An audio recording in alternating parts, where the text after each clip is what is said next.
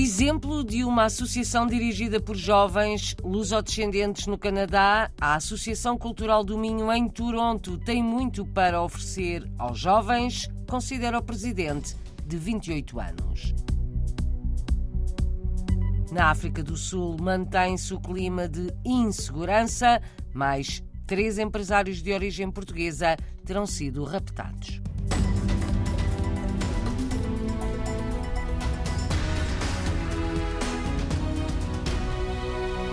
Três empresários luso-sul-africanos foram sequestrados anteontem à noite na província de Gauteng. De acordo com o Fórum Português da África do Sul, serão nove os cidadãos de origem portuguesa raptados no país nos últimos três meses. Os seis sequestrados em agosto terão pago resgate pela sua libertação. Há uma semana, outro português foi assassinado em Mpumalanga tinha 35 anos, também era empresário, passa a ser o nome número 499 no Memorial aos Portugueses Vítimas de Crime na África do Sul. Notícia também do Fórum português. Nos grandes incêndios do Havaí em agosto morreu pelo menos um lusodescendente, mas há ainda vários desaparecidos e feridos. Alguns também ficaram sem casa.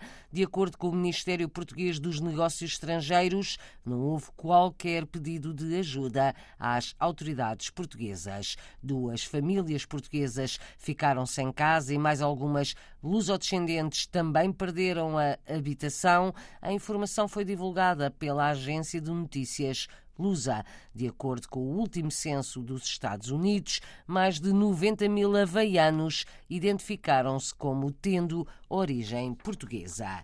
Viramos a página neste Jornal das Comunidades. É um exemplo de como as associações portuguesas podem ser dirigidas pelos mais jovens. A Associação Cultural do Minho, em Toronto, no Canadá, é dirigida por 10 pessoas com idades entre os 18 e os 29 anos. São lusodescendentes, acham que a associação é um ponto de encontro com muito para oferecer aos jovens. É a opinião do presidente desta coletividade, Paulo Pereira. O associativismo tem muita coisa para oferecer a jovens. A primeira vez que eu entrei na direção da associação foi com praticamente 14, 15 anos a ajudar o Departamento das Finanças do Tesoureiro com a minha mãe à cabeça e eu ajudar a aprender tesouraria e ganhar experiência que um, um dia mais tarde ditou mais ou menos a, a, formação que eu decidi seguir. Essa é uma oportunidade de ganhar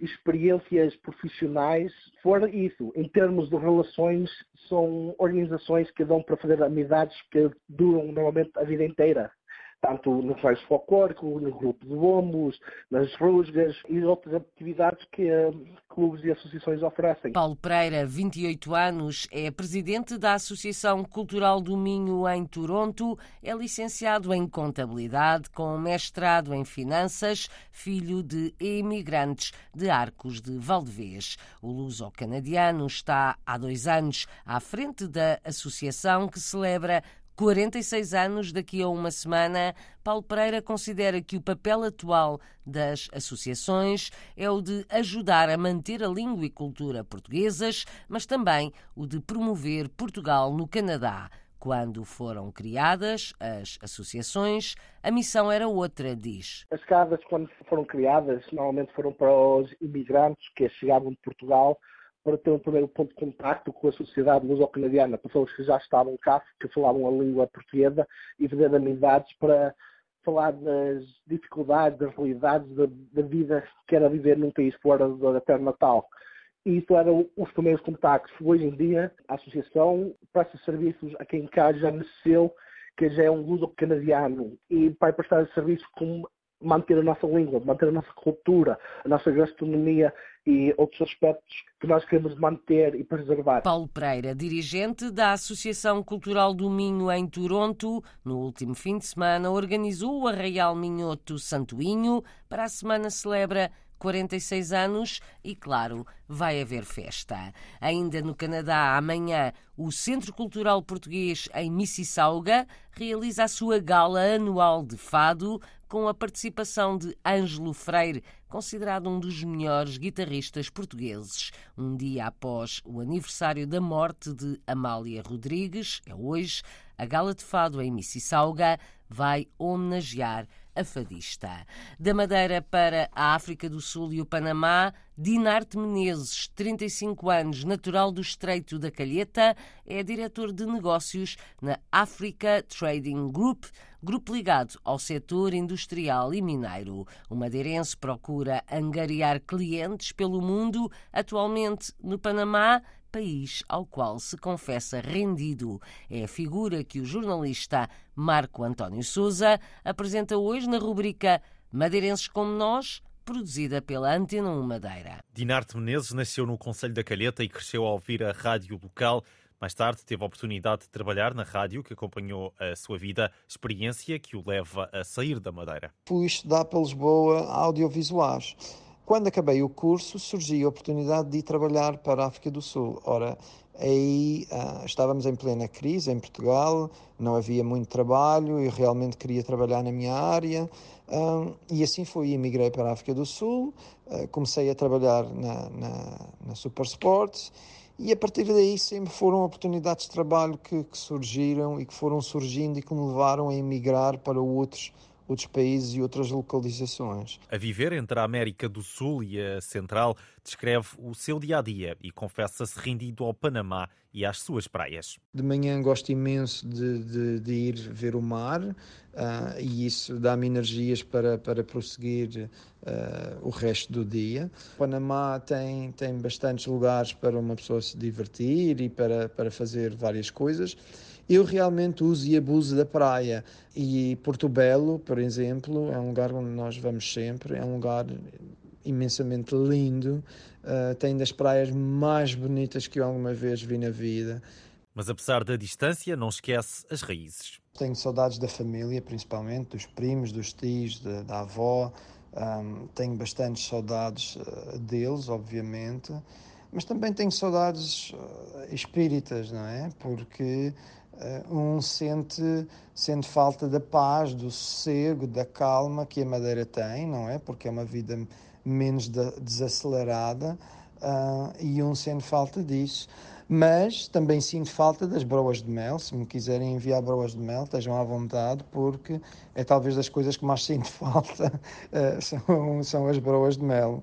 Dinarte Menezes, madeirense a viver no Panamá, que um dia promete regressar a casa. Madeirenses pelo mundo, madeirenses como nós, um trabalho da Antena 1 Madeira para ouvir também nesta rádio, na RDP Internacional ou em RTP Play.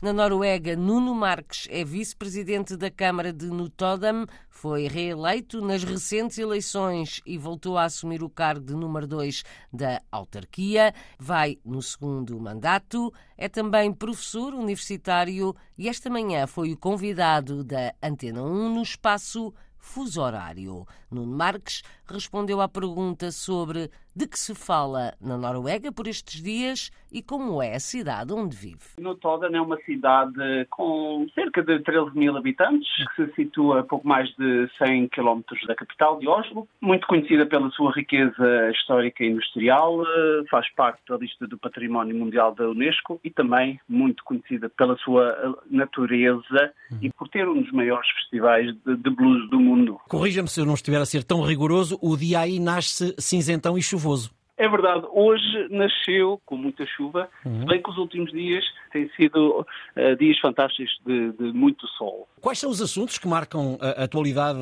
em, eh, no Tolda, na, na Noruega, neste, nestes dias? Antes de mais, ontem uh, foi anunciado o, o, Prémio Nobel da Literatura, uhum. o escritor norueguês, o Jon Fosse, uhum. uh, que eu, muito honestamente, pouco tinha ouvido falar sobre, sobre este escritor e já cá estou desde 2004.